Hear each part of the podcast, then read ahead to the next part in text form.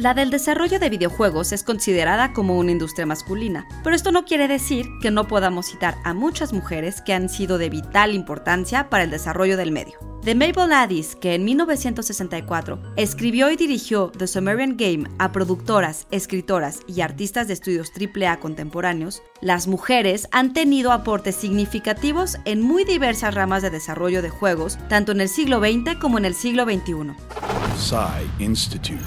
Masterpiece Your Life. A pesar del cada vez más grande número de jugadoras que hay en toda América Latina y en nuestro propio país, la industria de los videojuegos sigue siendo en principio masculina. Esto puede tener muchas causas, que van de los estereotipos de género al interés que las chicas puedan tener en estudiar y especializarse en esta área de conocimiento, además de jugar videojuegos.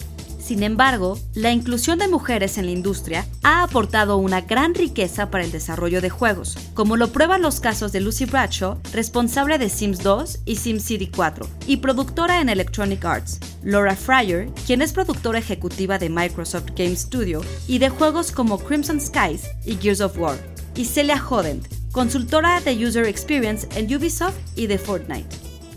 Las mujeres han participado no solo trayendo diversidad a los estudios, sino también puntos de vista distintos, tanto en diseño de gameplay como en historias que apelan a nuevas audiencias. En este sentido, México se destaca por la presencia de desarrolladoras como Montserrat Solís de Man Eater Games, Diana Rodríguez de Big Monster y Jessie Cano de Dreamarians, y por el impacto de la investigación sobre videojuegos que llevan a cabo mujeres como Guimar Jiménez de Iconos Instituto y Blanca López de la Guamas Capotzalco y SAE México. Conforme nuestra industria vaya creciendo y madurando, la participación de mujeres con formación en desarrollo de videojuegos se volverá de esencial importancia. Guión de Antonio Camarillo. Soy Ana Goyenechea y nos escuchamos en la próxima cápsula SAE.